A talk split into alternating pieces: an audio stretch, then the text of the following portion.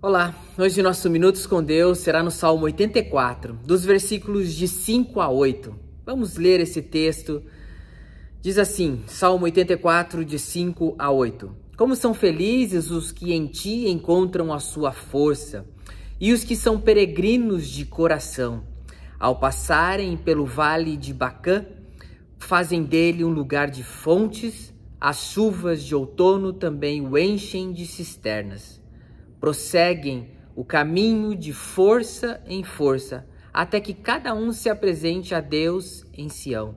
Ouve a minha oração, ó Senhor, Deus dos exércitos, escuta, ó Deus de Jacó. Minha força está no Senhor. Onde está a sua força? Aonde você tem baseado sua estrutura, sua vida, aquilo que você acredita?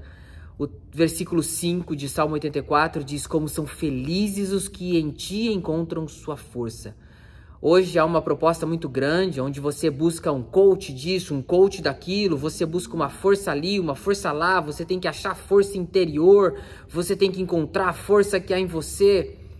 Não estou dizendo para você não ter uma motivação, que é diferente de onde nós encontramos a nossa força que nos sustenta porque nós não estaremos sempre motivados, nós não estaremos sempre bem, nós não estaremos sempre em perfeitas condições e aptos para fazer tudo em todas as circunstâncias, mas Deus está sempre perfeito, sempre nos dando força, sempre nos ajudando.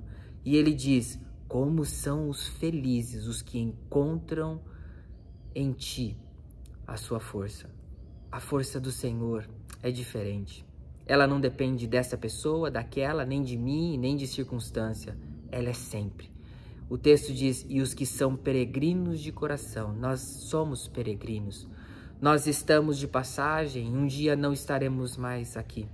Nem eu e talvez muitos de vocês que estão ouvindo. Nossa passagem aqui é rápida e é enquanto Deus permitir. Mas para que nossa passagem seja saudável, nossa vida seja boa e que nossa vida expresse o que devemos expressar, que é a glória de Deus, ela precisa de força e essa força vem do Senhor. O texto segue ao passarem pelo Vale de Bacã, algo que não sabem a localização exata, mas sabem que era um lugar seco, sem nada, muito difícil. E o texto segue: fazem dele um lugar de fontes, as chuvas de outono também o enchem de cisternas, eles tentam se sustentar. Aonde o versículo 7 diz: prosseguem o caminho de força em força, aonde eles buscam força no Senhor. Nós buscamos força onde precisa ser no Senhor, até que cada um se apresente a Deus em Sião, até que cada um eles estavam caminhando a Jerusalém, desejosos de que, olha, nós chegaremos lá e adoraremos esse Deus verdadeiro, real e justo e perfeito que é a força. Aonde, para onde você está caminhando? Você está buscando forças no Senhor? O versículo ouve, 8, ouve a minha oração, ó Senhor Deus dos exércitos, escuta-me, ó Deus de Jacó todo clamor precisa ser a Deus, ao Senhor, ao Criador dos céus e da terra.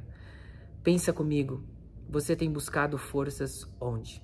Dentro de si? Nessa pessoa? Naquela? Onde você tem construído a sua base, a sua estrutura para caminhar?